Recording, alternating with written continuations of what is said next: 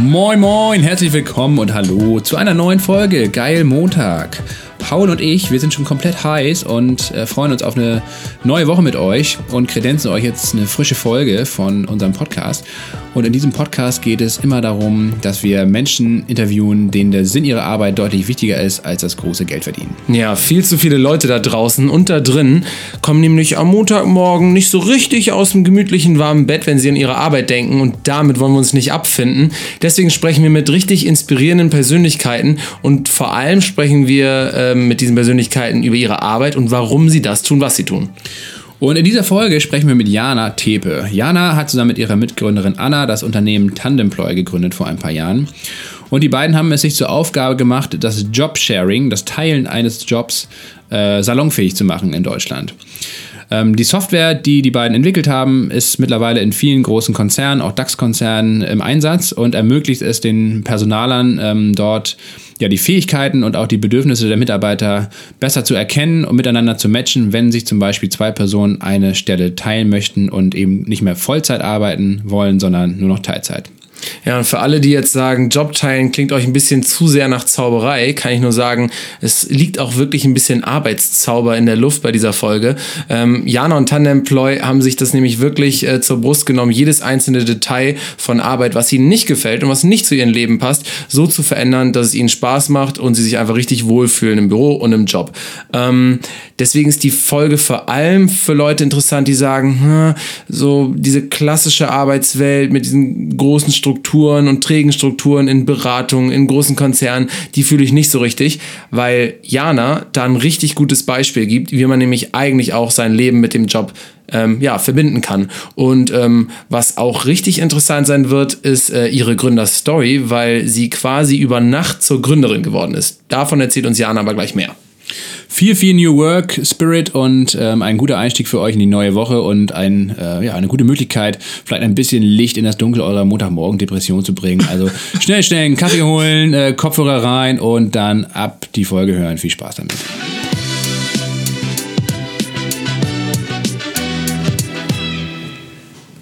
Hi Jana. Hi. Äh, schön, dass wir äh, hier bei dir im Büro sein dürfen oder bei euch besser gesagt. Ähm, das Gute ist, du hast ja unseren Podcast noch nicht gehört. Das hast du uns schon verraten. Ähm,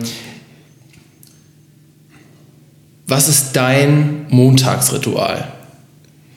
Montags ist tatsächlich äh, mein Tag voller Meetings, wo ich alle Meetings der Woche, alle internen Meetings schon mal quasi abhake. Und ein besonders schönes Meeting bei uns ist das Happy Meeting äh, wo wir tatsächlich alle im Team zusammenkommen. Das ist das einzige Meeting in der Woche, wo wir das alle gemeinsam ähm, tun, wo wir einen schönen Moment aus der letzten Woche teilen. Also jeder wirklich eine Sache erzählt, über die er sich in der Woche davor gefreut hat.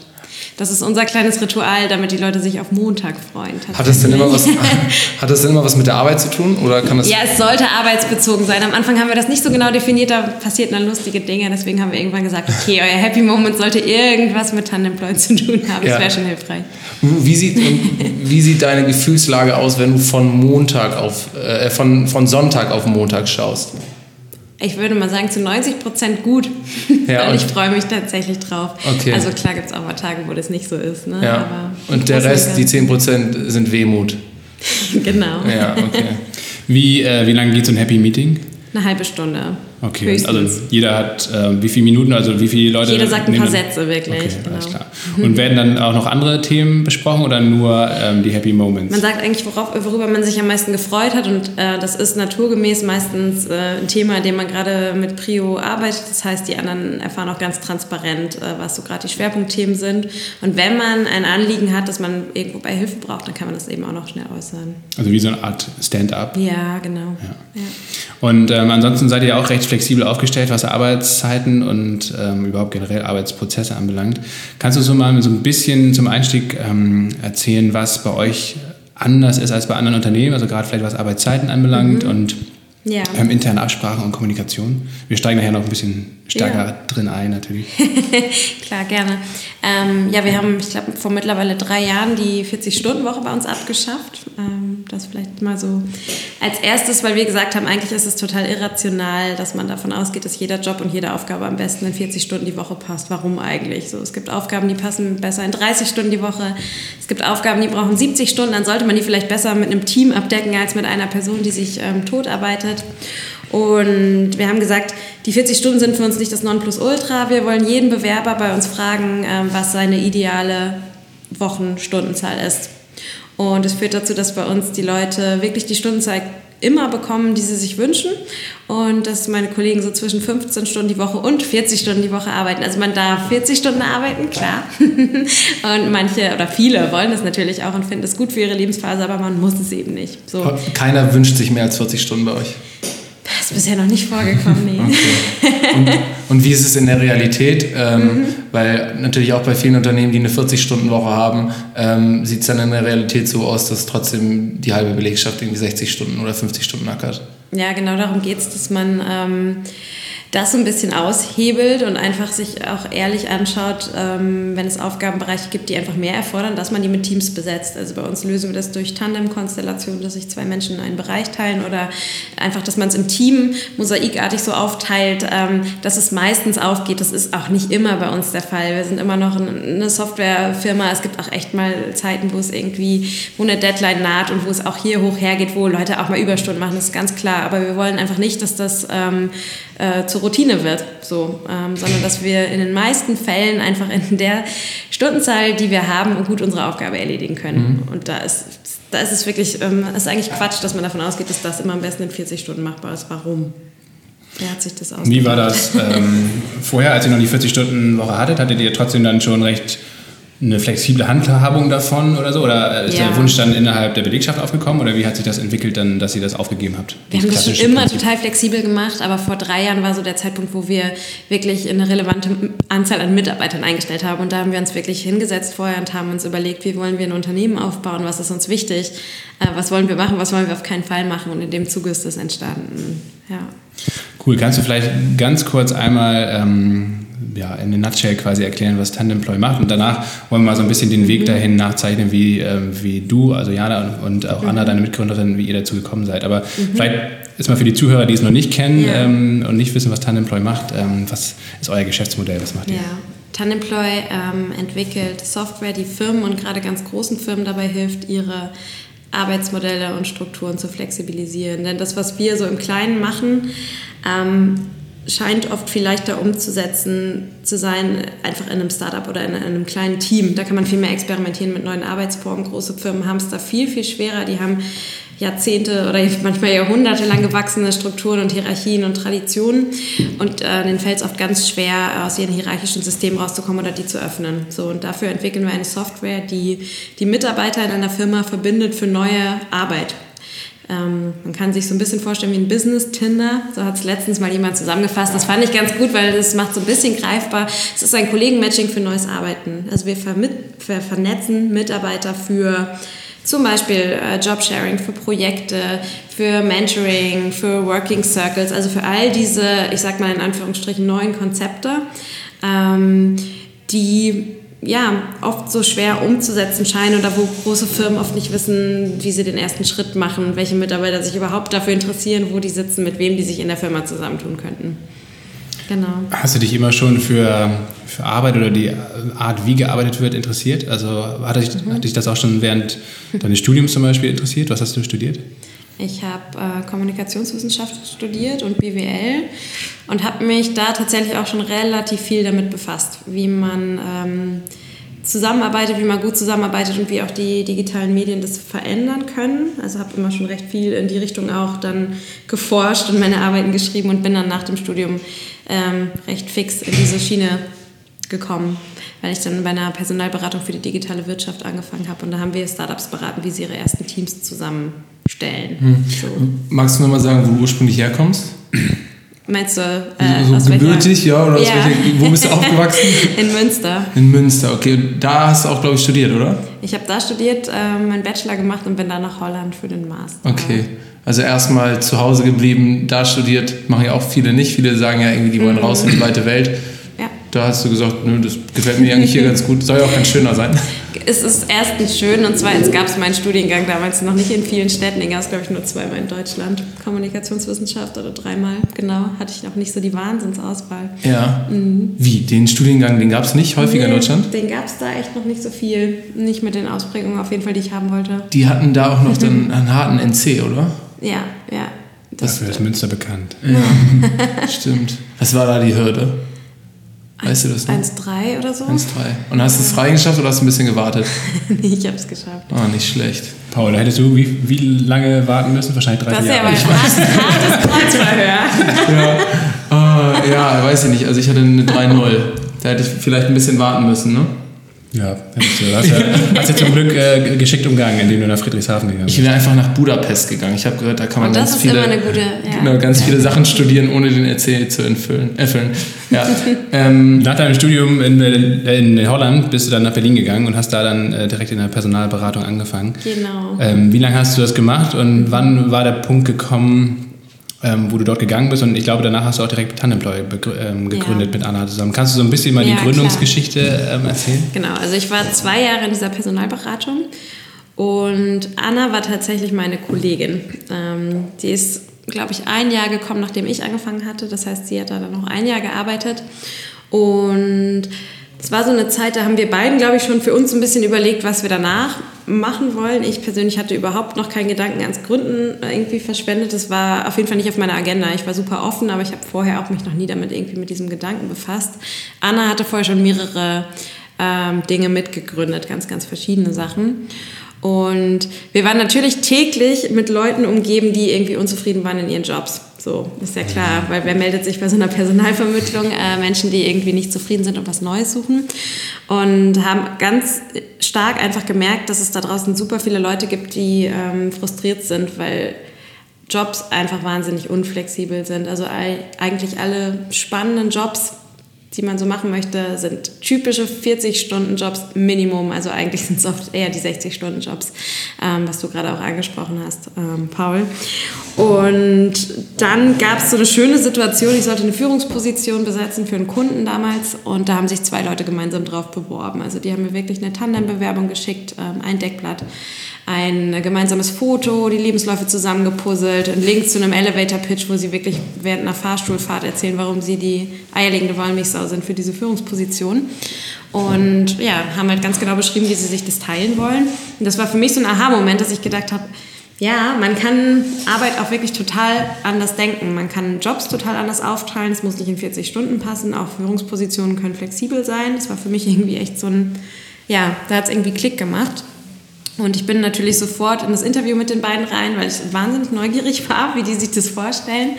Und als ich da rauskam, war ich irgendwie so begeistert und angefixt, dass ich es mit jemandem teilen musste. Und bin Anna in die Arme gerannt, total zufällig. War es die erste, die mir auf dem Flur begegnet ist, habe sie erzählt. Und sie hat auch gesagt, ah, wie cool ist das denn? Ähm, das, warum machen das nicht schon viel mehr Firmen und nutzen das strategisch? So, dann haben wir beide unabhängig voneinander angefangen, an dem Abend zu recherchieren. Wir haben gegoogelt, ne, haben gefunden, dass das Konzept Jobsharing heißt, dass es das auch an sich schon seit den 60er Jahren in den USA gibt, seit den 80ern in Deutschland, aber dass es wirklich niemand strategisch einsetzt in Firmen, um Probleme zu lösen, die Firmen offensichtlich haben. Ähm, genau. Und Heißt also, bis dato hattet ihr oder hattest du auch noch nie eine Bewerbung gesehen, wo sich zwei Leute Nee. zusammen auf einen Job nee, beworben haben? und das, obwohl ich in diesem Bereich gearbeitet habe und tagtäglich wirklich Ja. Dutzende Bewerbungen auf dem Schreibtisch hatte. Und angeblich gibt es das in Deutschland seit den 80ern? Ja. Und hat irgend, gab es irgendwo mal einen Zeitzeugen, der mitbekommen hat, dass es, dass es so ein Ja, Sharing ja, ja. Oder nur Das- irgendwo in der Theorie. Nee, ne? wir sind dann drauf gestoßen, weil wir haben dann angefangen zu recherchieren beide und haben dann auch ähm, erfahren, dass es wirklich auch echt schon erfolgreiche Modelle gab. Ähm, es hat sich aber nie so, also es ist nie zum Mainstream geworden aus irgendwelchen Gründen. Und dann haben wir ähm, uns gedacht, dafür ist es wirklich viel zu schade. Und ähm, haben uns gedacht, okay, mit digitalen Medien kann man das zumindest, man kann dem Ganzen total auf die Sprünge helfen. Man kann forcieren, dass sich diese Tandems treffen, dass sie auf die Unternehmen stoßen, die dafür offen sind. Und dann haben wir nach zwei Tagen beide gekündigt Und dann haben wir wow. gesagt, okay, dann machen wir das. Also nur zwei Tage ist ja echt schon eine Ansage. Ja, ne? ich, da muss ich auch, genau, da muss ich auch gleich nochmal nachfragen. Ich habe das natürlich in meiner ähm, weit ausufernden Vorbereitung auch äh, schon gelesen, äh, wie das äh, vonstatten ging an den besagten drei Tagen. Ähm, da musst du jetzt, ja, ehrlich zu mir sein. Also war, war das wirklich so ein schockierender Moment für dich und so ein Aha-Moment, wo du innerhalb von einem Tag eigentlich schon wusstest, dass du, dass sich da gerade was getroffen hat, was irgendwie anders als sonst ist und was dich irgendwie beschäftigt und dann nach ja. zwei Tagen echt gekündigt hast? Ja, tatsächlich. Das muss, das ist also ja, ich muss dazu sagen, es war wirklich dann auch noch Glück, dass ich Anna in die Arme gelaufen bin, weil wir mhm. beiden haben uns einfach wahnsinnig hochgeschaukelt. So wäre ich, glaube ich, einer anderen Kollegin oder einem anderen Kollegen in die Arme gelaufen, wäre das vielleicht alles total anders gekommen. Also ja. ziemlich sicher sogar. Aber da wir beide irgendwie von der Art her so sind, dass wir da sehr optimistisch waren, dass wir das schaffen können und da irgendwie, ja, total enthusiastisch, ähm, war das dann irgendwie ein Selbstläufer. Das ist wirklich alles sehr spontan dann passiert. Okay, was kanntet ihr euch vorher schon? Wir kannten uns, aber wir waren jetzt, wir waren nicht in einem Team, wir hatten irgendwie keinen engeren Kontakt. Ähm, also das war ein richtig waren noch keine Zufall. Freunde, es war wirklich ja. ein totaler Zufall. Und ich weiß noch, ich bin danach, ich hatte noch einen Urlaub, einen vierwöchigen, sowieso schon eingereicht und war dann vier Wochen in Peru und danach war dann quasi die Kündigungsfrist äh, vorbei und ich bin zu Anna ins Homeoffice gefahren. Und dann haben wir angefangen und wir kannten uns wirklich nicht besonders gut. Ja, Krass. Also das ist, das ist auf jeden Fall schon ein starkes Stück. Ähm, überhaupt, das ist ja erstmal ein Talent, sich innerhalb von einem Tag oder ein paar Stunden, das war ja schon, die Hälfte des Tages war ja wahrscheinlich schon vorbei, sich so inspirieren zu lassen, äh, dass man sagt, okay, da, ich könnte vielleicht meinen Job kündigen und ich setze mich jetzt abends hin und kau das alles durch. Wie war das an dem Tag? War das wirklich so, dass ihr dann auch, also du hattest dann äh, äh die, die äh, Anna irgendwo im Gang getroffen, hast du gesagt. Und dann habt ihr darüber gesprochen. Und war es wirklich so, dass ihr euch auch verabredet habt, so wir gehen jetzt nach Hause und wir gucken uns das jetzt an und kauen das durch? Nee, Oder habt ihr das nicht. beide so sozusagen. Es war unabhängig voneinander. Unabhängig. Und was so spannend ist, du hast ja gerade gefragt, äh, wirklich gibt es seit den 80ern, kann gar nicht sein. Wir haben natürlich gegoogelt und wir haben damals fast nichts gefunden. Es gab nämlich einen Wikipedia-Eintrag zur Arbeitsplatzteilung, total unsexy. Und ähm, einen Fachbeitrag aus den 80er Jahren, weil tatsächlich Helmut Kohl eine Gesetzgebung geschaffen hat dafür, hm. 83. So, das war aber alles, was wir gefunden haben.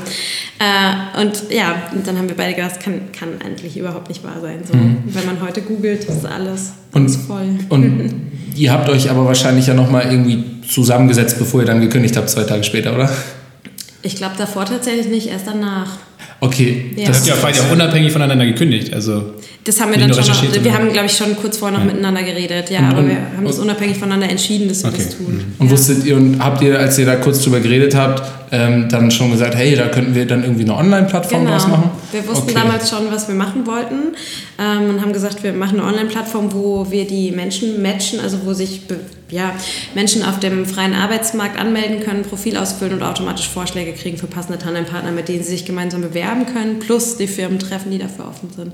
Ja. Das war die Grundidee. Mittlerweile hat sie sich ja auch nochmal total gewandelt. Ne? Wir sind vom B2C-Markt total in den B2B-Markt gewechselt. Auch das war nicht vorhersehbar, aber so. Und nochmal ganz, ja. wie habt ihr den Mut oder woher habtet ihr das Selbstvertrauen, dass ihr die ersten paar Monate trotzdem noch irgendwie Essen kaufen könnt und irgendwie euch finanzieren könnt?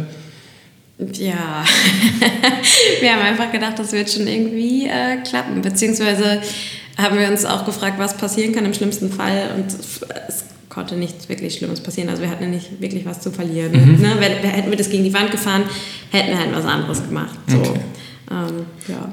Wie seid ihr dann eingestiegen? Also ihr habt gekündigt, habt, ja. äh, hattet noch Kündigungsfrist, habt euch dann bei Anna im Homeoffice getroffen und mhm. was waren so die ersten Schritte? Also wie baut ja. man überhaupt so eine Plattform aus? Ich stelle mir das äh, mhm. sehr komplex und schwierig vor, wahrscheinlich mhm. auch die technische Seite. Mhm. Ähm, was waren die ersten Schritte und wie lange hat es gedauert, bis die Plattform wirklich online war? Ja, wir sind wirklich Schritt für Schritt, für Schritt für Schritt vorgegangen, denn wir wussten auch nicht, wie man ein äh, Software-Business oder damals noch ein Plattform-Business aufbaut.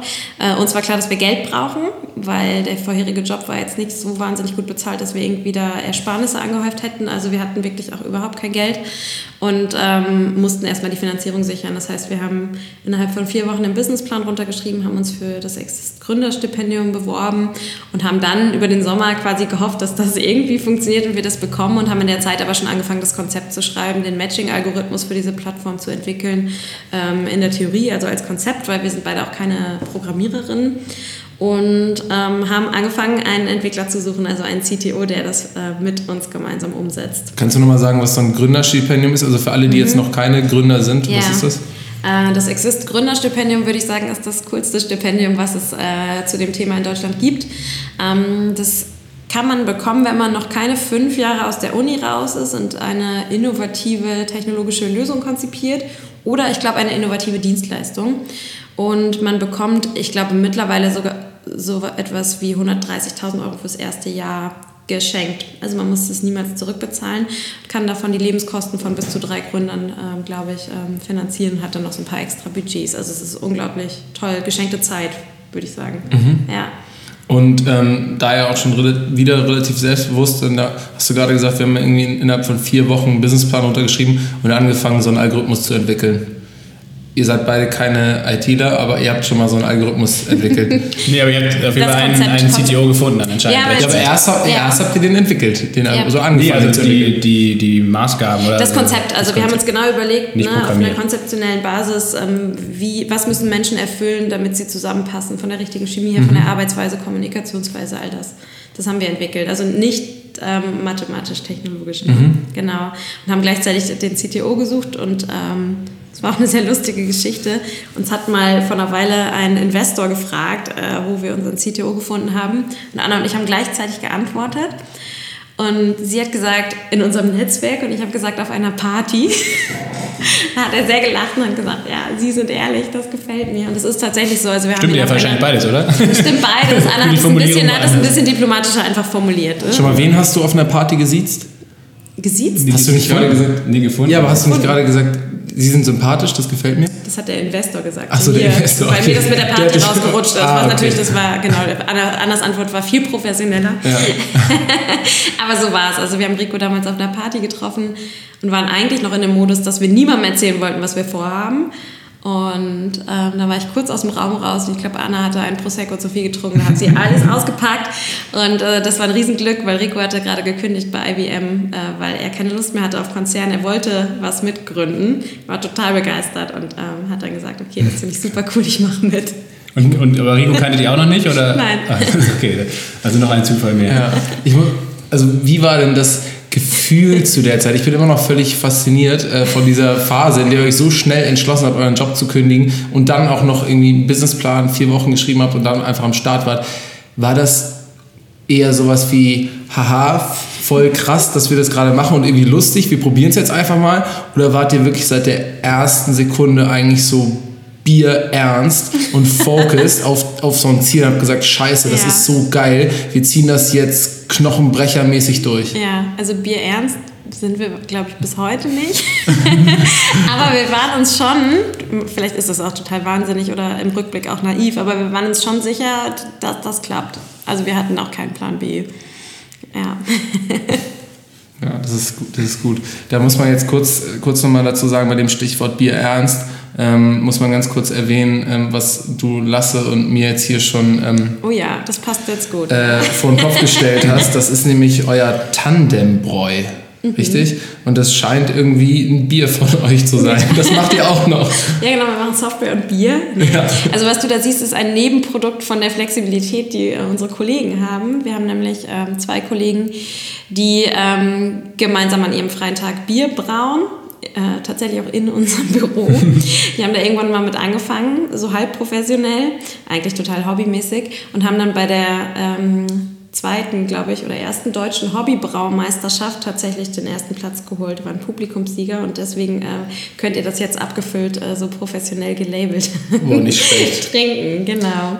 Ja, davon müssen wir auf jeden Fall gleich noch ein Foto machen, damit äh, auch alle Zuhörer das mal visuell vor Augen haben. Ja, und es schmeckt auf jeden Fall hübsch. gut. Genau, es sieht nicht nur hübsch aus, genau, sondern es schmeckt auch sehr, sehr gut. Das ja. ist so ein Ale-Zeug, oder wie? Genau. Craft Beer. Ja, ich, ich, konnte mich ja schon mehrfach ähm, über ähm, die Qualität eures Bieres. Genau, auch als wir noch nicht prämiert waren. Ja, ne? genau. Also selbst auch in, den, frühen, in den frühen Anfängen, als es hier ab und zu mal genau im, im, Büro irgendwie eine kleine Verkostung gab oder sogar auf der Messe letztes Jahr Stimmt. in Köln auf der Zukunft Stimmt. Personal. Ähm, da hattet ihr als einziger Messestand ähm, eine Zapftanlage und habt ähm, sehr leckeres Bier ausgeschenkt. Ja, das ist ähm, also Und nach so einem langen Messetag war das auf jeden Fall der absolute, mhm. das absolute Highlight. Es ist mittlerweile ein fester Teil unserer Vertriebsstrategie. Geil. Äh, ich muss noch mal jetzt kurz auch bei dem, ernst, äh, bei dem lustigen Thema zu einem ernsten Verhör wieder zurückkommen, ähm, weil du vorhin das so äh, kurz abgehandelt hast und gesagt hast, ja, irgendwie so, wir bieten Software an und mhm. ne, für große Unternehmen, damit sie sich flexibler aufstellen können. Ähm, Nochmal einfach gesagt, ich bin jetzt ein großes Unternehmen, mhm. wie zum Beispiel irgendein Kunde, den ihr vielleicht noch nicht habt, Siemens. Mhm. Ja? Oder habt ihr den schon? Vielleicht bald. Vielleicht bald, okay. Ich bin jetzt, ich bin jetzt, ich bin jetzt Siemens und ich habe ganz viele Mitarbeiter und mhm. irgendwann äh, habe ich auch gar nicht mehr den Überblick, wie die sich eigentlich alle so organisieren und wie die zusammenarbeiten. Ähm, und äh, möchte mich dahingehend so ein bisschen mhm. der neuen Arbeitswelt öffnen. Mhm. Und jetzt finde ich, oder irgendein Personaler bei mir findet Tanemploy im Internet. Ähm, und äh, jetzt kann ich als Siemens sagen, hey, Tandemploy finde ich super. Ich möchte quasi eine, ich glaube bei euch ist es so eine Jahresmitgliedschaft, mhm. oder ja, es ist so eine, so, eine, so, eine, so eine Rate, so eine jährliche. Ähm, die bezahle ich und dafür bekomme ich ein Stück Software, also etwas, mhm. was meine Mitarbeiter ähm, in, auf ihren Computern drauf haben, wenn sie im oder äh, im Büro sind oder im Homeoffice mhm. sind.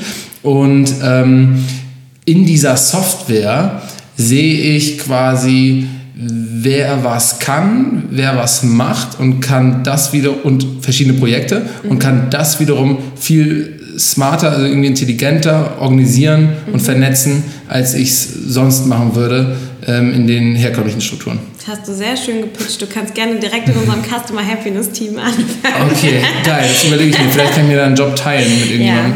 Ja, ähm, aber im Grunde ähm, ist es das. Und vielleicht sage ich noch mal kurz einen Satz dazu, ja. wie die Software aus der Plattform entstanden ist. Ja, bitte. Ähm, weil das, das ist ja auch wichtig, ähm, für die Zuhörer nochmal vielleicht äh, Damit man, an den Anfang zurückzukommen, wie die Plattform entstanden ist, mhm. was da das Geschäftsmodell ist und wie mhm. es heute ist, weil genau. ich glaube, das ist natürlich schon ein Unterschied. Ja, genau, weil das war auch wieder überhaupt nicht geplant, dass sich das so ähm, entwickelt. Also die Plattform hat sich ja tatsächlich an Menschen gerichtet, die gerade auf dem freien Arbeitsmarkt sind und einen neuen Job suchen und den flexibler gestalten wollen. Ne? Deswegen konnten die bei uns einen Tandempartner finden und wiederum sich dann bei Firmen bewerben. Es hat aber dazu geführt, auch diese Pressewelle, die dann darum entstanden ist, dass immer mehr große Firmen auf uns zugekommen sind und gesagt haben, ist ja total cool, was ihr so für den freien Arbeitsmarkt macht. Aber wir haben doch hier Zehntausende, teils Hunderttausende Mitarbeiter in unserer Firma und die wollen auch anders arbeiten. Könnt ihr die nicht matchen? Ähm, das haben drei, vier große Firmen uns gefragt, da haben wir sehr genau hingehört und haben dann ähm, relativ schnell entschieden, ja, das können wir oder zumindest haben wir schon mal die grundlegende Basis mit unserem Matching-Algorithmus und wir können auch für andere Themen matchen. Also wir können innerhalb von Firmen Jobsharing-Tandems matchen, aber auch Mentoring-Konstellationen, Menschen, die ihren Job mal tauschen äh, zwischen verschiedenen Abteilungen, äh, Projektteams, äh, Menschen, die sich vielleicht auch einfach mal zum Mittagessen treffen ähm, oder ihr Wissen teilen sich beim Onboarding helfen. Es gibt so viele Dinge, wofür man eigentlich Kollegen matchen kann. Und haben das dann relativ schnell ähm, tatsächlich entwickelt, auch für diese ersten Kunden, die damals das Interesse hatten. Und das ist total eingeschlagen, weil natürlich große Firmen noch ein viel riesigeres, größeres Problem damit haben, sich zu öffnen, ihre Silos abzubauen, wie man immer so schön sagt, und äh, das Wissen, was schon da ist, überhaupt mal zu nutzen. Genau, daraus hat sich das entwickelt und es ist vor zweieinhalb Jahren so gestartet und hat sich angefühlt, als würden wir nochmal ein komplett neues Startup eigentlich gründen, weil es eigentlich nochmal ein ganz anderes Thema ist, ein ganz anderer Markt. Ähm, mhm. Software einfach nochmal ein ganz anderes Business. Ihr habt ein Investment noch bekommen, über, mhm. glaube ich, so rund drei Millionen Euro, richtig? Mhm. Äh, war das zu der Zeit, als ihr gemerkt habt, dass ihr, dass ihr quasi auch nochmal in die Software investieren wollt oder überhaupt so eine, so eine Software äh, starten wollt? Genau, das war vor im Sommer 2017, mhm. wo wir gemerkt haben, also da gab es die Software schon, die ersten Kunden haben es genutzt und wir haben gemerkt, okay, da ist super viel Musik drin. Ähm, wir brauchen jetzt eigentlich mal ein paar mehr Leute, weil wir entwickeln hier Software für DAX-Konzerne und wir waren damals zu zehnt. Ja. Ähm, ja. Hatten wir kurz ein bisschen kalte Füße und dachten uns, okay, ein bisschen, bisschen mehr Entwickler-Power wäre schon nicht ja. Habt Auch um die flexiblen Arbeitszeiten zu erhalten, ne? weil sonst wird es dann doch schnell zu einer ja, 70-Stunden-Woche. Genau. Auch das. Ja. Habt ihr denn vor, bevor ihr eine Software, also ähm, als ihr noch eine Plattform hattet, auch schon DAX-Unternehmen irgendwie mitbetreut, obwohl ihr nun eine, eine Plattform hattet? Mhm. Ja, hatten wir auch. Es war ganz gemischt. Also vom ganz kleinen Unternehmen bis hin zu einem, was hatten wir denn damals? Ähm, ähm Metro, Bayersdorf, cool. ähm, wirklich großen ja. Unternehmen. Also da ja. seid ihr an die rangekommen gleich am Anfang. Also mhm. als die Plattform war nach einem halben Jahr ungefähr online, die mhm. Beta-Version, glaube ich, und wie habt ihr den Vertrieb aufgebaut? Also wie hat man erstmal Unternehmen davon überzeugt, ähm, da Inserate zu schalten auf mhm. der einen Seite und vor allen Dingen, wie hat, habt ihr auch ähm, die Leute auf die Plattform gekommen, mhm. bekommen, die halt ihre Profile da mhm. erstellt haben. Das stelle ich mir ziemlich schwierig vor. Wir haben von Anfang an immer die Story behind erzählt, also nie über das Produkt an sich gesprochen, sondern ganz viel ähm, Aufklärungs- und Informationsarbeit gemacht über das Thema damals noch Jobsharing und heute über das Thema neue Arbeit oder wie wollen wir heute eigentlich zusammenarbeiten im digitalen Zeitalter.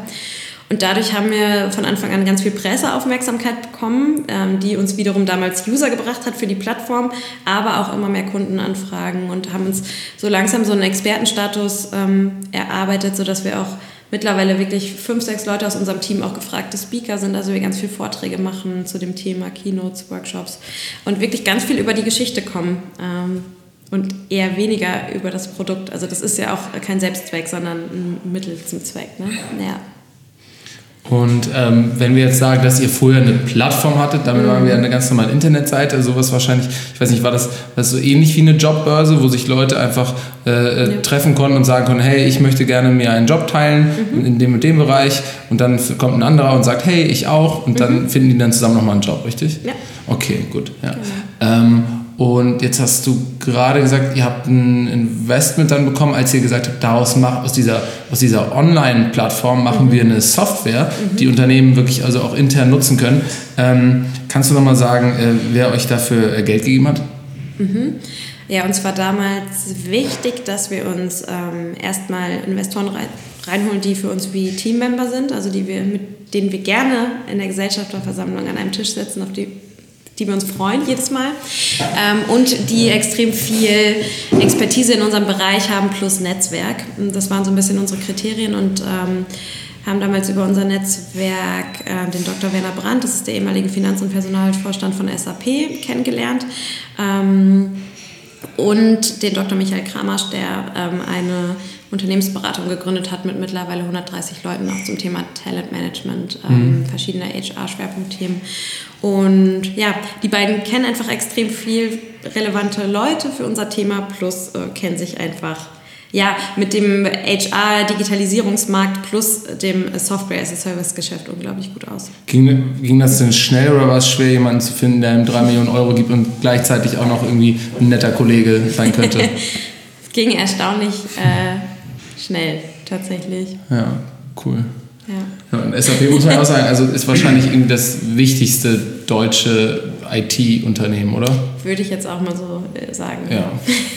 Also SAP ja. ist ja mittlerweile auch, glaube ich, ein strategischer Partner von euch, oder? oder Die also sind ein Kooperationspartner, ja. genau. Also wir ähm, treten gemeinsam auch im Vertrieb auf, weil sich deren Hauptlösung für diesen HR-Bereich SuccessFactors äh, wirklich optimal mit uns ergänzt und es da auch Schnittstellen gibt. Also wir verkaufen das gemeinsam und die sind auch Kunde. Also die nutzen unsere Software selber, aktuell in Deutschland und ähm, jetzt dann in ein paar Wochen auch global, USA, Asien. Das wird extrem spannend. Wow. Wisst, wisst ihr ein bisschen, also weil drei Millionen Euro hört sich jetzt schon mal viel an. Mhm. Ähm, wisst ihr ungefähr, wie viele Leute eure Plattform nutzen? In den Firmen meinst du? Hm, vielleicht mhm. insgesamt, also vielleicht mal, als, als ihr noch eine Plattform wart, also eine, eine reine Internetseite, wie viele Leute euch da genutzt haben mhm. und äh, einmal, mhm. wie viele Leute euch jetzt nutzen, ja. da ihr in den großen Unternehmen seid. Ja, und darin zeigt sich eben schon, wie sich nämlich die, die, der Wirkungsgrad oder die Reichweite erhöht.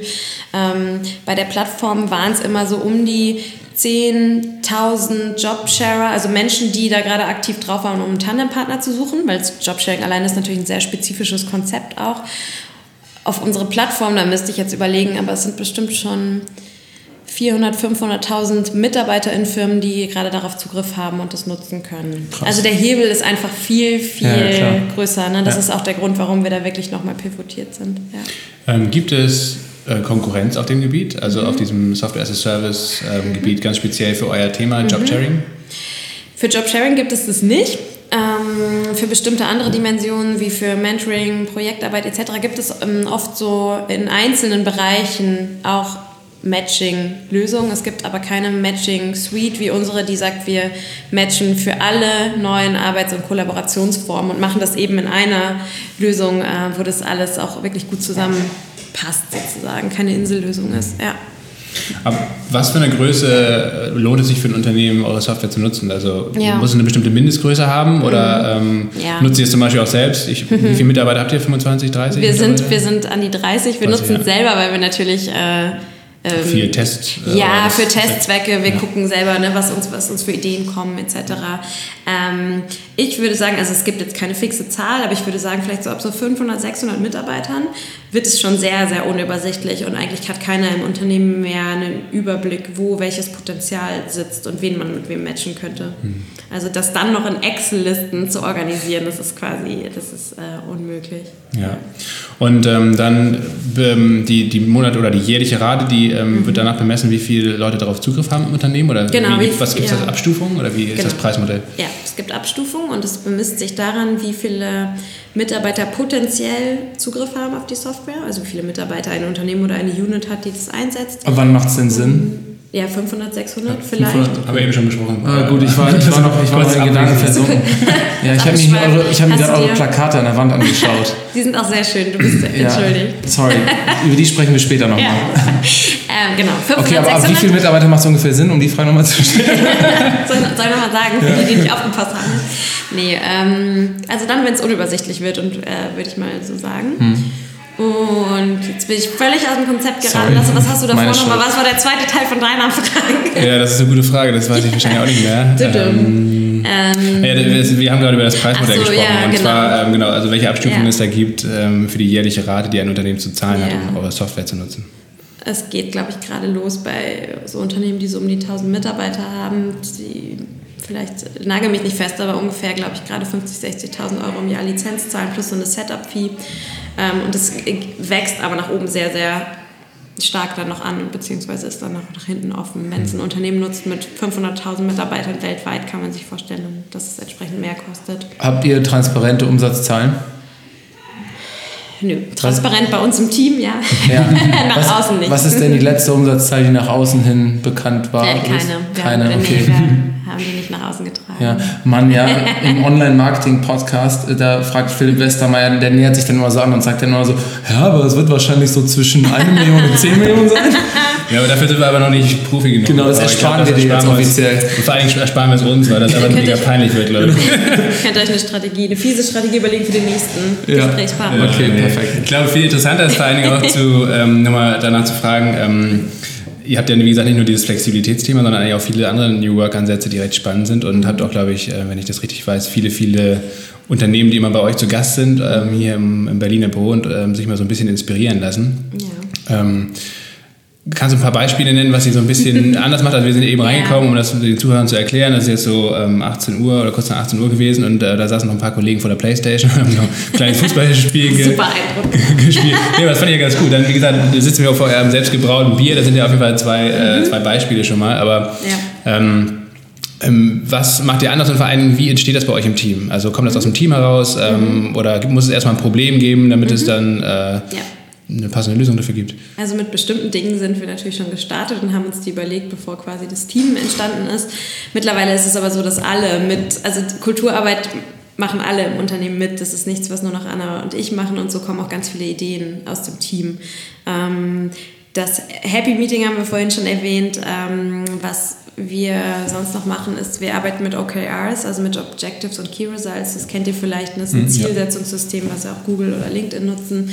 Ähm, bedeutet, die Ziele geben nicht Anna und ich vor oder die Teamleads, sondern die Teams erarbeiten sich ihre Ziele fürs Quartal selber und besprechen die miteinander. Heute hatten wir zum Beispiel ein Meeting, wo Marketing und Sales ihre Ziele diskutiert und synchronisiert haben und wo es dann auch mal vorkommt, dass Marketing sagt so, ey, da müssen wir mehr an einem Strang ziehen, lass uns das nochmal anpassen, ähm, ohne dass ich mich einmischen muss. Und oft sind die Ziele viel ambitionierter als ich sie selbst vorgeben mhm. würde. Da muss ich dann manchmal sogar bremsen und sagen, so, ey, das ist richtig krass, lasst uns ein bisschen was Realistischeres vornehmen, weil sonst ist es zu viel Druck.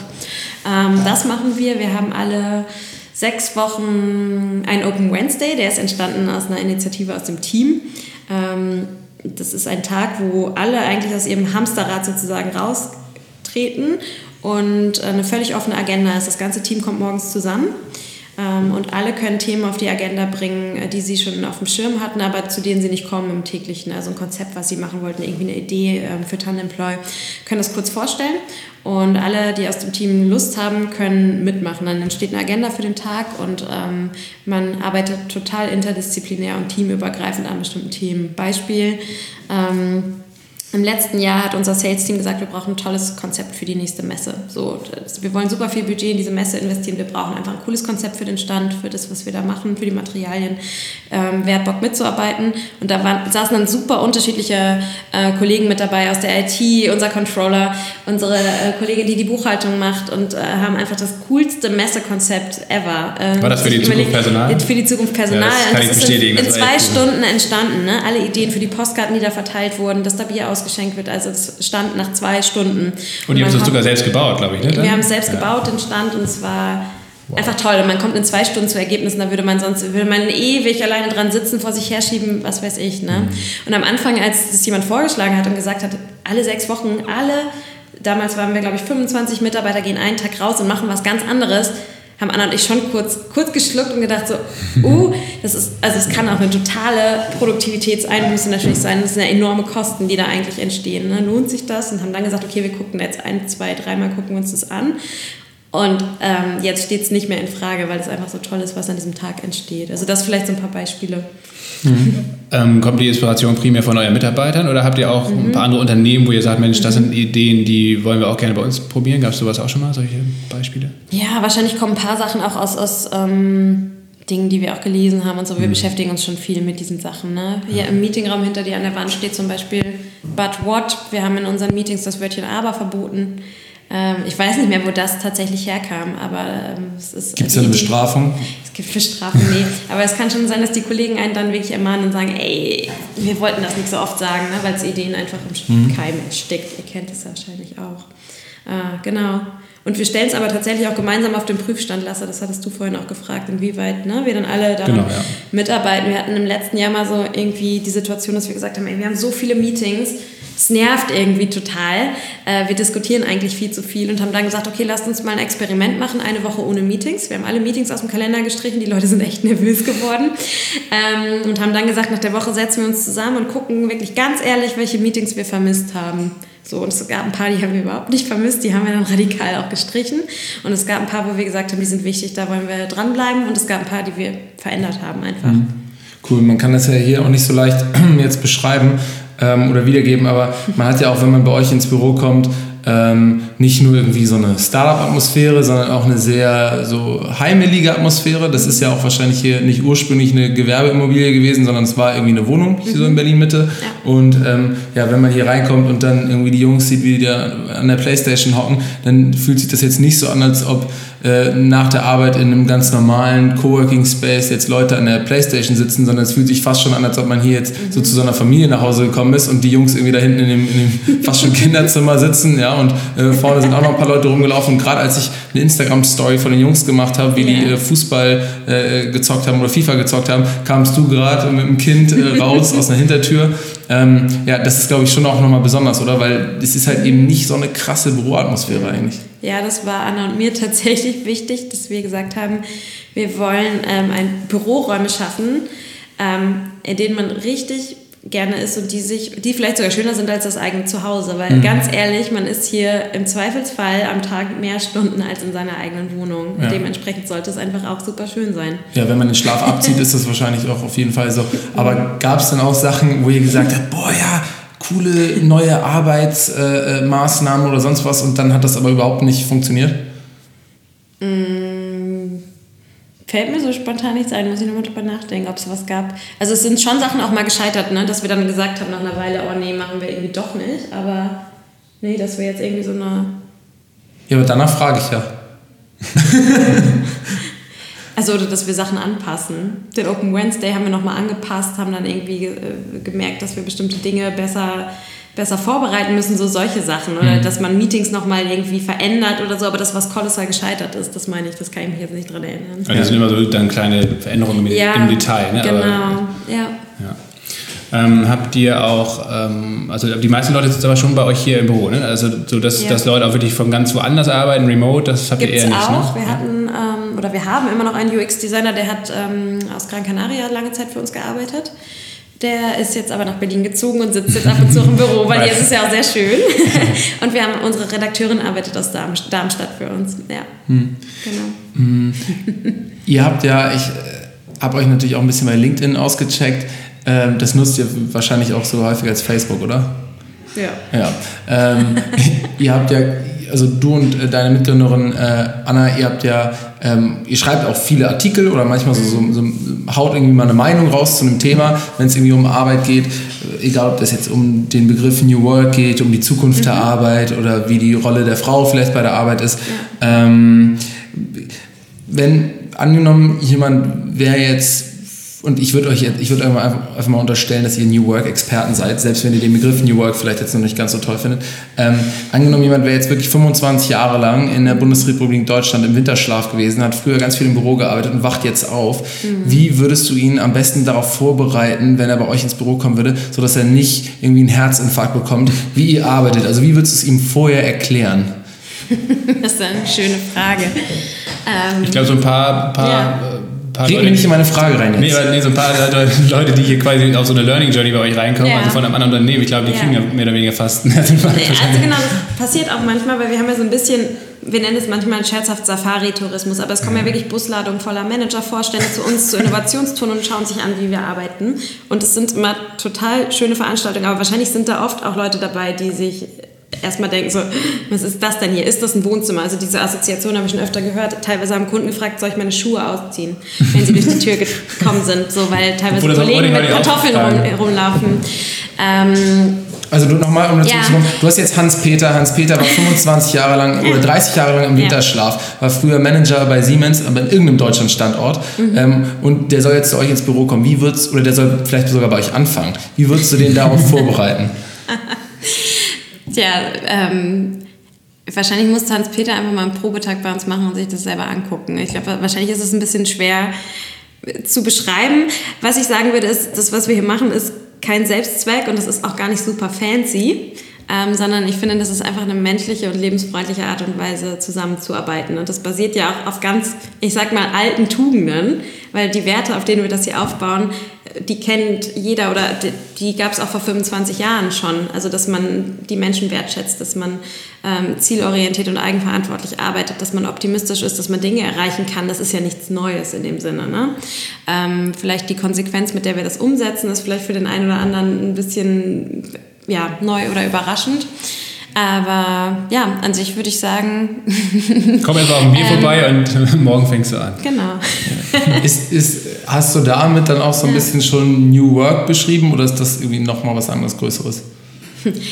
Ich finde es schwer, New Work zu definieren und vieles, was wir bei New Work äh, machen oder forcieren, ist eben auch nicht immer unbedingt für alle neu. Ich glaube, worum es uns geht oder was eben ja, zielführend sein kann, wenn wir über die Art und Weise nachdenken, wie Organisationen heute oder morgen zusammenarbeiten. Dann geht es einfach darum, dass wir Wege finden, wie wir ähm, smarter zusammenarbeiten. Wir haben hier an der Wand auch den Satz hängen, work smarter instead of harder. Ich glaube, darum geht es. Also die, wir leben im digitalen Zeitalter und wir können ähm, cleverere Art und Weisen finden, wie wir zusammenarbeiten. Und es geht nicht nur, indem man immer mehr und mehr und mehr arbeitet, sondern indem man sich besser vernetzt, indem man besser mit Kollegen sein Wissen teilt, transparenter arbeitet und digitale Tools nutzt, die auch bestimmte Arbeiten einem erleichtern. Mhm.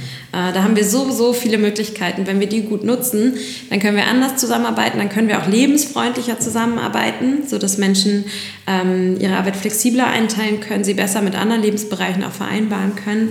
Äh, das ist alles möglich und ich finde auch, das ist überhaupt kein Hexenwerk. Man muss sich einfach trauen, da Schritt für Schritt sich ranzutasten und damit zu experimentieren. Wenn, wenn du jetzt sagst, dass man kann quasi clever oder smarter arbeiten, arbeiten, dann klingt das so ein bisschen in erster Linie für mich wie so eine Effizienzsteigerung oder so eine, ne, so eine, so eine mhm. Produktivitätssteigerung. Da stecken ja aber, das merkt man ja bei euch, auch ganz stark irgendwie so menschliche Werte hinter. Mhm. Ne? Äh, was sind das für Werte? Also wenn du hast jetzt quasi einmal die, diese Pro-Seite beschrieben an der Effizienz und dass man einfach smarter und produktiver äh, mhm. miteinander arbeitet. Aber was ist da so die menschliche Seite hinter? Ja, das ist, finde ich, das Schöne an dem Thema, dass das ähm, für Mensch und Organisation von Vorteil ist, weil beide Seiten brauchst. Ne? Du kannst New Work nicht als Selbstzweck einsetzen, dann würde es Unternehmen nicht mehr, nicht mehr geben oder die würden nicht bestehen. Ähm, es ist für den Menschen eben auch viel, viel schöner, ähm, wenn er smartere Formen der, der Kollaboration und der Zusammenarbeit mit anderen hat, weil er oder sie unter Umständen die Arbeitszeit viel flexibler gestalten kann ähm, und einfach ähm, vielleicht auch ortsunabhängig arbeiten kann mit anderen zusammen und so man mehr Zeit hat tatsächlich und Freiheit, sein Leben so zu gestalten, dass das eben alles zusammenpasst. Ne? Weil es ist nicht Arbeitszeit und mhm. äh, Arbeitszeit und Freizeit, es ist eine Lebenszeit so mhm. und die muss man oder möchten die meisten so gestalten, dass das doch irgendwie zusammenpasst und stimmig ist. Ja, ich habe ein bisschen in deinen Kommentaren gestöbert, äh, ebenfalls bei LinkedIn. Und äh, da, hat, da sei, bist du mit irgendeinem Kommentator irgendwie auf äh, Arno Grün äh, zu sprechen gekommen, äh, den, du anscheinend, den du anscheinend ganz, ganz gut magst. Äh, und äh, der sagt, oder so heißt es auch in dem Kommentar, der sagt, Menschen hassen Freiheit. Jetzt hast du eigentlich gerade so Freiheit als positiven Wert benannt, aber mhm. trotzdem magst du Arno Grün mit seiner Aussage, ja. Menschen hassen Freiheit. Was steckt dahinter? Ich weiß nicht, in welchem Kontext er die Aussage getroffen hat. Ne? Deswegen kann ich dazu gar nicht so wahnsinnig viel sagen. Es gibt aber ein ganz tolles Buch von Arno Grün, das heißt Wieder den Gehorsam. Und da geht es darum, warum Menschen gehorsam sind in unserer Gesellschaft, aber auch in Organisationen. Also warum man sich äh, Dingen fügt und eigentlich vielleicht gar nicht oft hinterfragt, ähm, dass man unterdrückt wird und eben gar keine Entscheidungsfreiheit zum Beispiel hat. Und er sagt was total Schönes, was man tun muss, um diesen Gehorsam zu besiegen, äh, der, den es eben oft auch in Organisationen gibt. Und zwar sagt er, wir brauchen Mut, Herz und offenes Denken um den Gehorsam zu besiegen. Das hängt übrigens auch an unserer Wand, das Zitat. Und das finde ich so schön, weil ich glaube, das ist auch alles, was Organisationen brauchen, um sich zu verändern. Die brauchen Mut, Herz und offenes Denken. Also mehr braucht man nicht. Cool. Shoutout an genau. Arno Grün, der erste New Work-Mönch. Ist, glaube ich, er ist, er ist Mönch, oder? Er, er, lebt leider nicht mehr. Oh. Ähm, hat aber wahnsinnig viele sehr lange ja, das Recherche dann doch nicht. So wahnsinnig, viel, wahnsinnig viele schlaue Bücher geschrieben, die es sich äh, lohnt zu lesen. Mhm. Mhm. Ja, meine Frage wäre auch noch so ein bisschen in die Richtung gegangen, ähm, was äh, deiner Meinung nach vor allem die größten Hindernisse sind eigentlich in, in vielen Unternehmen, die ja. halt verhindern, dass man eigentlich ja schon hätte viel weiter sein können. Ne? Mhm. Ne? Also das, was ihr hier sehr erfolgreich vorexerziert oder auch andere mhm. Unternehmen, äh, beweist ja eigentlich, dass es anders geht, mhm. dass, dass man anders arbeiten kann. Und trotzdem ist, glaube ich, würde ich sagen, der Mainstream oder die allermeisten Leute in Deutschland ja. arbeiten quasi eigentlich noch sehr klassisch. Mhm. Ähm, ja, wie im Industriezeitalter, ja. sage ich jetzt mal. Was sind auch eure Erfahrungen nach so die größten Hindernisse? Warum geht dieser Wandel so langsam vielleicht auch? Ist das, ja. Sind das diese drei Punkte, die du eben genannt hast? Äh, also das könnte Sie auf jeden Fall mehr gebrauchen. Ähm, was, was Hindernisse sind, ist sicherlich die, die sehr deutsche Aberkultur. Die, wir haben das schon immer so gemacht, Mentalität. Und es sind auf jeden Fall auch bestehende Strukturen und Prozesse, die man wirklich nicht mal eben so auf, über den Haufen werfen kann. Also man kann ein hierarchisches System nicht von über Nacht ähm, über, ja, über den Haufen schmeißen oder eine Pyramide umdrehen. Das geht auch nicht. Ne? Deswegen muss man ja Wege finden, dass man das behutsam macht, auch im eigenen Tempo von Organisationen, dass man Silos öffnet, aber nicht aufbricht, weil damit macht man auch Angst. Ähm, deswegen ist es so wichtig, dass man eine Brücke schlägt. Das macht unsere Software tatsächlich auch. Eine Brücke schlägt, die ähm, zur Kultur dieser Unternehmen passt, weil nicht alles, was da passiert, ist ja per se schlecht. Also es wäre total arrogant, das zu behaupten. Äh, ganz viele Dinge haben ja auch da wirklich ihre Sinnhaftigkeit und auch wir können viel davon lernen. Ja. Habt ihr Vorbilder, ähm, was das anbelangt? Also ähm, ich glaube, Anna hatte auch mal geschrieben, dass, ähm, dass es schon 2026 ähm, gelöst sein könnte, dieses Problem, dass das quasi nicht mehr so richtig äh, flexibel oder dass halt nicht flexibel genug gearbeitet wird. Aber dafür bräuchte es eben Vorbilder und äh, habt ihr Vorbilder? Oder Meinst du im Sinne von Unternehmen, die das schon ja, toll genau. machen? Ja. Mm, also es gibt super viele, ich glaube, kein Unternehmen im deutschen DAX ähm, ist gerade nicht an diesen Themen dran. Also es passiert schon super, super viel. Ähm, trotzdem ist noch kein Unternehmen wirklich da. Also mhm. ein SAP zum Beispiel, die sind wahnsinnig experimentierfreudig. Da muss ich sagen, die machen das auch mit viel Mut, Herz und offenem Denken und probieren ganz, ganz viel aus. Trotzdem gibt es natürlich auch da noch hierarchische Strukturen und Wissenssilos. Ne? Aber die sind schon sehr, sehr weit. Ähm, es sind alle auf dem Weg. Ich glaube, das ist eine gute Nachricht. Aber ich würde auch sagen, 90 Prozent oder 95 Prozent der Unternehmen in Deutschland wahrscheinlich haben auch noch einen recht langen Weg vor sich. Ähm, man muss sich eben nur trauen, mit ersten Schritten anzufangen, weil ich glaube, was auch sehr, sehr typisch ist, ist, dass ähm, Firmen immer erst große Konzepte machen und einen ganz groß angelegten Entwurf, bevor sie mit Dingen anfangen. Ne? Und oft ist der Change schon obsolet, wenn man dieses Konzept dann irgendwann in zehn Jahren vielleicht mal umgesetzt hat. So, mhm. das ist einfach eine wahnsinnig große Gefahr. Kommt der Impuls von, also in den meisten Unternehmen von oben, äh, aus der Führungsebene mhm. oder eher von unten, von den Mitarbeitern her? Und was ändert vielleicht ja. auch eure Software dabei, dass der Ja. Impuls anders kommt? Es kommt schon von beiden Richtungen. Ähm, was wir schon sehr, sehr stark merken, ist, dass die Vorstände sich schon, ähm, die sind sich den Herausforderungen definitiv bewusst, die die digitale Transformation hat. Also die deutschen Vorstände wissen, dass äh, um der digitalen Transformation zu begegnen, man erstmal auch die Arbeitsweisen anpassen muss, weil man sonst gar nicht schnell und innovativ genug sein kann als Firma, weil man da gar nicht mehr atmen kann und neue Konzepte auch erarbeiten kann, neue Geschäftsmodelle. Ähm, es kommt aber tatsächlich auch immer mehr ähm, Druck aus der Belegschaft, auch aus dem Management. Es gibt auch wahnsinnig viele tolle Führungskräfte, die wirklich was verändern wollen. Und am Ende muss das auch alles zusammenspielen. Also uns wird nur eine Top-Down-Anordnung von oben wird uns nicht helfen, weil so diese Change-Prozesse, die von oben übergestülpt wurden in den letzten Dekaden, die haben oft wahnsinnig wenig bewirkt oder sind nicht richtig unten angekommen. Die Mitarbeiter haben nicht gefühlt, dass es für sie was verändert hat so in ihrer täglichen Arbeit. Andersrum kann man auch nicht nur mit Graswurzelbewegung kommen, weil wenn du nicht von oben die richtigen Signale hast, dann werden die versanden. So. Ähm, das heißt, es braucht beides. Ne? Und genau das ähm, haben wir eben auch in unserer Software bedacht, dass die eigentlich von den Mitarbeitern genutzt wird und die wirklich sagen können, wie sie sich neue Arbeit vorstellen. Die können Lösungsvorschläge erarbeiten, schon Kollegen finden, wirklich mit wirklich mit Ideen auf ihre Führungskräfte zugehen, aber diese Software wird trotzdem eingesetzt und gewollt von ganz oben vom Vorstand und der muss auch das Signal senden, dass der wirklich will, dass die Leute sich da engagieren. Sonst wird es nicht äh, funktionieren. Ähm, in der ganzen New Work-Debatte wird ja auch immer ähm, gerne wieder über, über ein bedingungsloses Grundeinkommen gesprochen, also quasi, dass, Ja. dass Arbeit insgesamt sich so dahingehend verändert, dass es eben nicht mehr primär Lohnarbeit ist, wie es vielleicht heute noch der Fall ist, sondern dass viel, viel Eigenarbeit oder Ehrenamt ist und Ja. das äh, wiederum ähm, benötigt dann vielleicht so etwas wie ein bedingungsloses Grundeinkommen. Hast du, hättest du einen Plan, was du machen würdest, wenn du ähm, bedingungsloses Grundeinkommen bekommen würdest und nicht für Tandemploy arbeiten könntest oder würdest? Äh, würde, es, würde es andere Themenfelder geben, die dich interessieren? Ich wollte jetzt gerade sagen, ich würde genau das tatsächlich Ja. weitermachen, weil ich habe da auch mal drüber nachgedacht und äh, nehme auch immer schön an der Verlosung teil. Ah, Deswegen habe ich mir darüber schon Gedanken gemacht.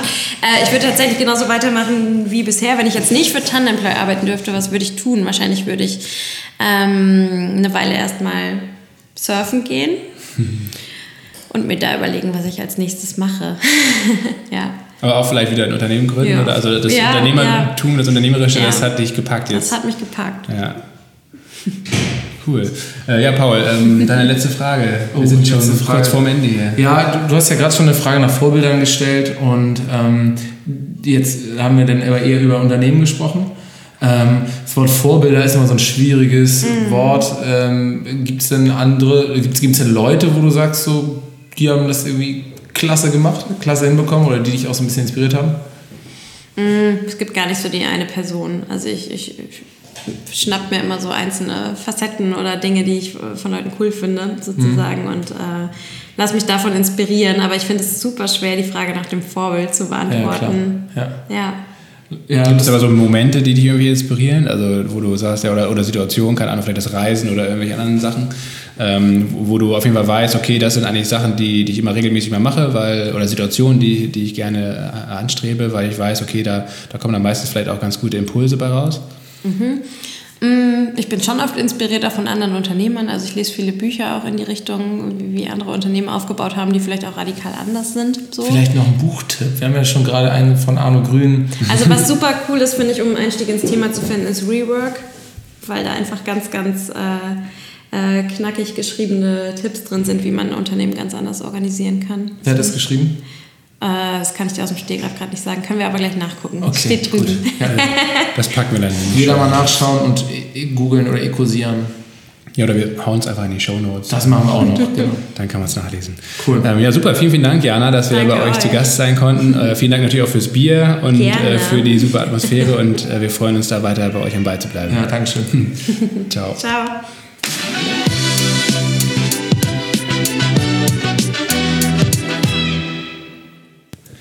Hey Lasse, wie fandest du das Gespräch? Oder Moment, darf ich sagen, wie ich das Gespräch fand?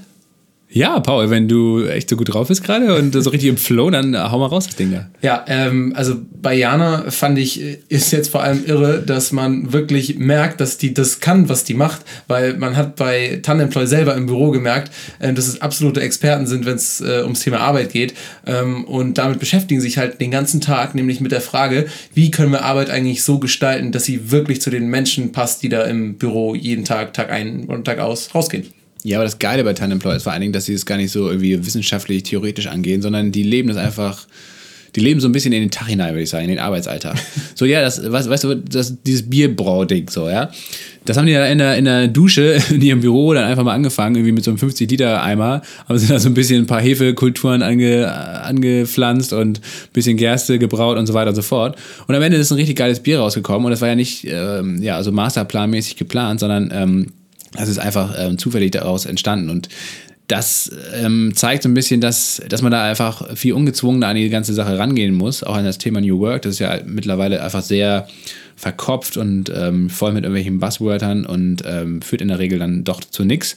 Und bei Tandemploy, die gehen das halt einfach sehr entspannt an. Die, ähm, ja, die haben gar keinen Feel-Good-Manager, sondern alle sind dafür verantwortlich, dass, äh, dass die Leute sich wohlfühlen im Büro, dass es da gut aussieht, dass es gemütlich ist, dass die Arbeitszeiten passen, dass die Atmosphäre stimmt, ähm, dass man so kleine ähm, Hobby-Geschichten wie halt die Brauerei-Aktion da macht. Und das macht das Ganze einfach sehr authentisch, sehr ehrlich. Ähm, das hat mich immer schon äh, begeistert. Ja, und äh, diese New Work PS bekommen sie ja richtig auf die Straße, weil die jetzt nicht nur irgendwie ein 3 Millionen Funding bekommen haben, also von Investoren einfach mal 3 Millionen Euro bekommen haben, äh, weil sie in die Idee glauben, sondern weil sie auch schon einfach mit so fetten DAX-Konzernen zusammenarbeiten und man ja merkt einfach diese Idee von sich einen Job teilen, die, wenn man davon noch nie was gehört hat, als erstes mal ein bisschen vielleicht fast schon befremdlich äh, klingt, einfach zur Realität werden lässt. Ne? Ähm, ja, also vor allen Dingen ist es halt, normalerweise ist es ja halt immer so, dass die, die jungen Unternehmen ähm, das schon ganz gut hinbekommen mit, mit flexiblen Arbeitszeiten oder halt einer heimeligen Atmosphäre. Und ähm, dann wird immer gesagt, naja, aber wenn man im Konzern da irgendwie 10, 20, 30.000 Leute hat, dann klappt das sowieso alles nicht mehr. Alles ist anonym und äh, mit einer sehr starren Hierarchie ähm, ausgestattet. Und die Software von Tandemploy, die ermöglicht es, glaube ich, auch gerade solchen großen Tankern, ähm, sich eben intern zu flexibilisieren und da überhaupt erstmal durchzublicken, wer arbeitet denn bei mir, was haben die für Bedürfnisse die Leute, was wollen die haben, wie kann man das flexibilisieren und aufbrechen, diese Silos. Und das zeigt, ähm, dass Technik auf der einen Seite, aber natürlich auch einfach ein paar gute Ideen und auch ein paar, ein paar gute Methodiken ähm, da viel helfen können und ähm, es nicht so sehr auf die Größe des Unternehmens ankommt. Ist eine runde Sache.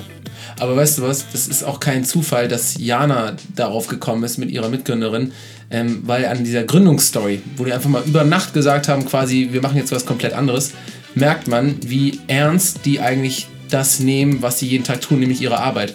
Ähm, ich glaube, wenn du deine Arbeit nicht so richtig ernst nimmst, dann würdest du vielleicht auch gar nicht über Nacht kündigen, ähm, sondern das erstmal so ein bisschen weiterschleifen lassen. Und wenn du wirklich ganz, ganz bewusst das tust, was du jeden Tag tust, nämlich arbeiten, ähm, dann glaube ich, kannst du auch so radikale Entscheidungen treffen, wie zu sagen, nee, ich habe jetzt eine Idee und die finde ich so geil, ich höre morgen oder übermorgen schon auf und mache das jetzt und ziehe das voll hart durch.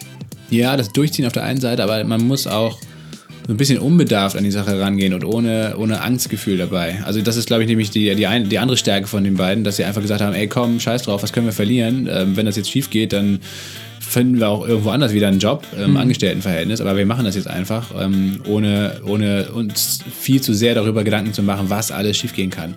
Und das ist eine ganz große Gabe, glaube ich, eine ganz große Stärke. Wenn man das hat, dann, ähm, ja, dann kann man ähm, glaube ich, recht erfolgreichen Unternehmen aufbauen, so wie die beiden das geschafft haben. Ja.